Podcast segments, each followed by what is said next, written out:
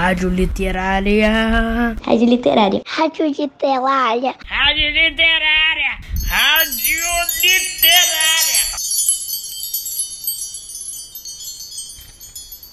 Voltei, crianças! Eu sou Inês Sá, professora de literatura do Colégio Pedro II. E vocês podem chegar bem pertinho, aqui na nossa roda de histórias antigas. Sejam bem-vindos ao programa A Hora da Literatura.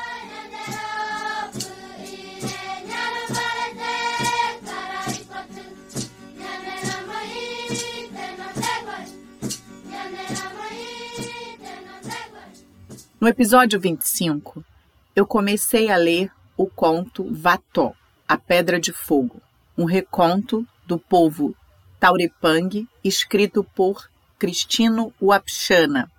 Eu parei bem na hora em que a anciã da casa misteriosa olhou a moita onde estava a menina Taurepang e andou em sua direção.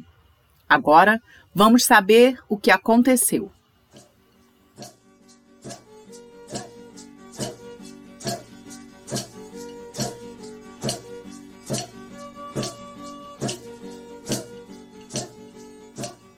Então a anciã disse: Eu sei que tem alguém aí e eu vou pegar. Mesmo enxergando pouco, Pelenosamo conhecia como ninguém tudo que havia perto da sua casa. Tô sentindo um cheiro diferente e me parece que é de gente curiosa, ameaçou enquanto empinava o nariz. Quando Pelenosamo chegou à moita, a espetou com raiva repetidas vezes, até cansar. Mas nada achou. A menina foi mais esperta do que a velha. Aproveitando um momento de distração, enquanto a anciã cutucava o monte, a jovem escapuliu e entrou na casa da velha pela porta aberta. Encontrou um monte de cestos e se acomodou quietinha num deles num canto da casa.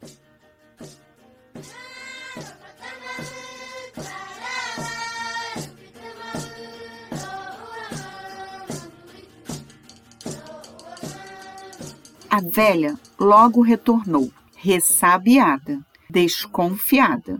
Fechou a porta, de varapau ainda na mão, e ficou ali, parada, para ouvir ou farejar alguma coisa diferente pensou em furar, em varar o maior cesto, justo onde a menina estava, mas acabou desistindo, pois seus braços estavam cansados.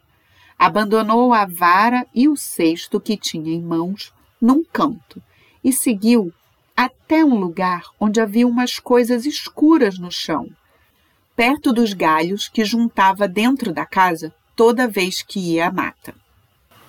A menina acompanhava tudo imóvel, com medo de ser encontrada.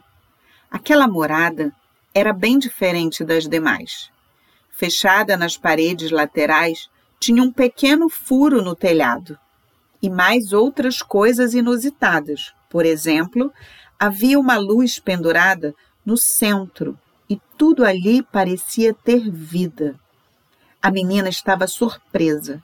Aquela luz lembrava os laços de fogo que rachavam o céu. Mas ela se movimentava morosamente, sem fazer barulho.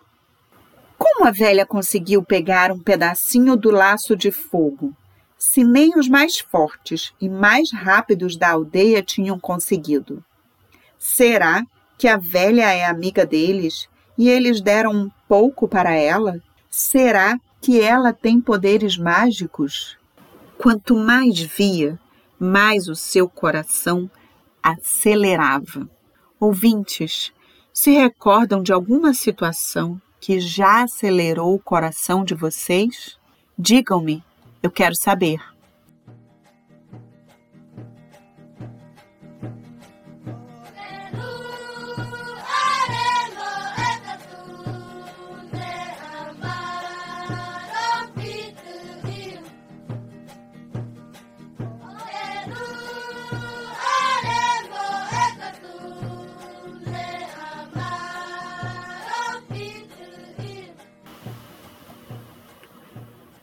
Certa de que estava só, Pelenosamo foi até o meio da casa, acocorou-se, agachou-se e defecou em cima de uns gravetos. Levantou-se e ficou a olhar aquelas fezes que foram ficando avermelhadas. A velha baixou e começou a soprá-las. As fezes da velha então se transformaram em brasas e o fogo brilhou. Então, Pelonosamo cozeu bolos de mandioca e fez caxiri, uma espécie de licor, de bebida de mandioca. E depois foi dormir. Quando estava no melhor do sono, a menina saiu do cesto, caminhou até a porta, abriu-a com cuidado e correu para sua casa sob a luz da lua. Chegando lá, contou sua aventura para seus pais, que estavam muito preocupados, pois a filha tinha saído sem avisá-los. Eles a repreenderam, mas estavam felizes pela sua volta. Cedo pela manhã, todos na aldeia já sabiam da novidade e foram à casa da velha.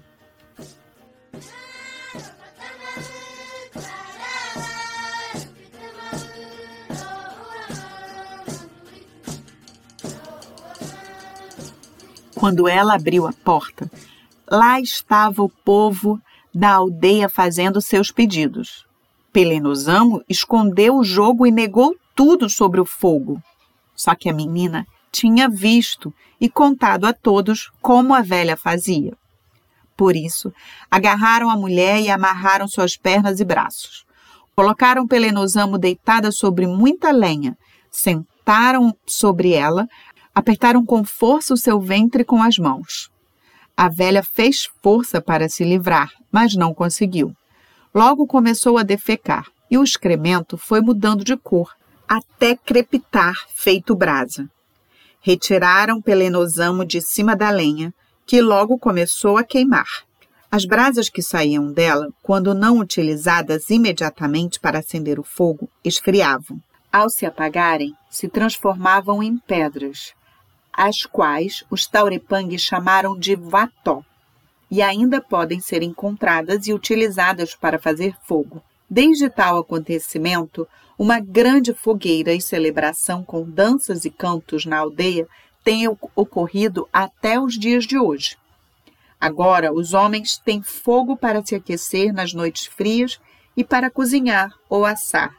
Podem fazer bolos de mandioca, caxiri, e também podem moquear peixes, carnes para estocar e comer após alguns dias.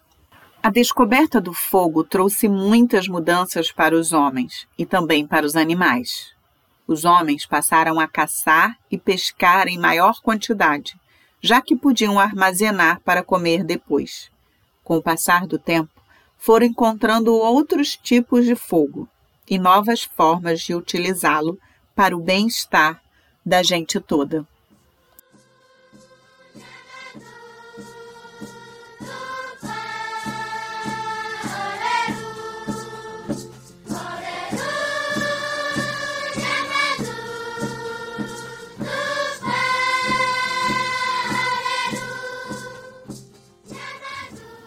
No Brasil, os Taurepang localizam-se na porção norte do estado de Roraima, na fronteira entre Brasil, Venezuela e Guiana, tendo como vizinhos os Macuxi e os Ingaricó.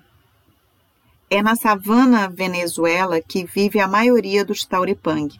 Os que habitam o lado brasileiro da fronteira com a Venezuela e a Guiana estão em aldeias nas terras indígenas São Marcos e Raposa Serra do Sol, nas quais também há outras etnias. Crianças, o autor dessa narrativa nasceu em Roraima e é descendente do povo Wapixana, Cristino Wapixana. Ele também é autor de um livro chamado Boca da Noite, que foi traduzido para o sueco e foi vencedor da Estrela de Prata do Prêmio Peter Pan em 2018 do IB, uma organização internacional importantíssima para a literatura infantil e juvenil. O livro Boca da Noite também ganhou muitos outros prêmios. Então é isso, gente. Eu vou ficando por aqui. Mas antes, vou atender ao pedido da Rebeca, que dedica a música Don't Worry, Be Happy, do norte-americano Bob McFerrin, para as suas tias, Arina e Dani, e para sua mãe. Não se preocupem, seja feliz. É isso que essa música diz. Então, meus caros ouvintes, fiquem agora com Don't Worry, Be Happy, para Arina, Dani e para a mãe da Rebeca. Até o próximo episódio das Histórias Antigas, aqui no programa A Hora da Literatura. Tchau, gente!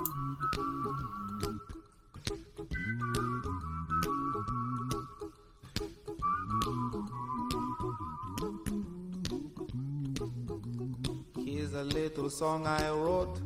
You might want to sing it note for note. Don't worry. Be happy. In every life we have some trouble. But when you worry, you make it double. Don't worry. Be happy. Don't worry. Be happy now.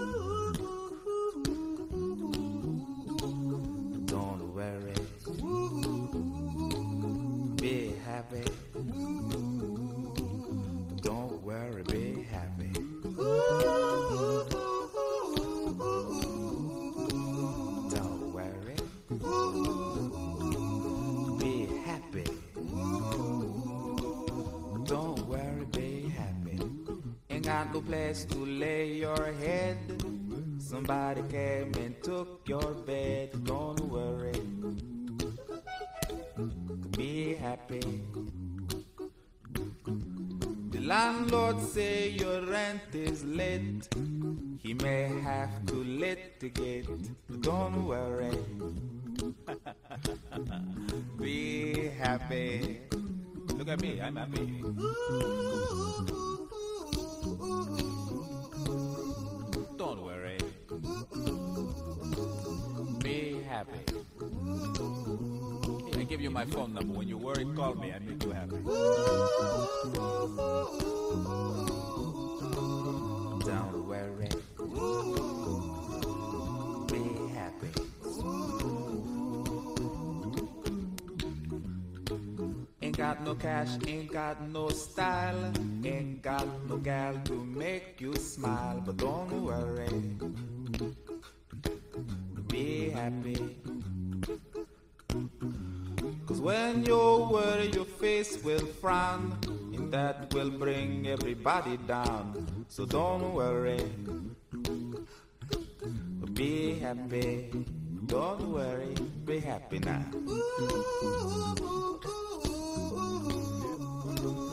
Don't worry. Be happy. Don't worry, be happy.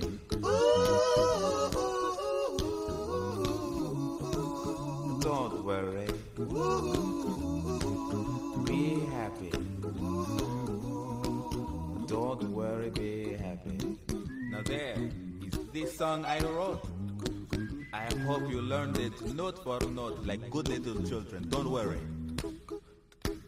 Be happy.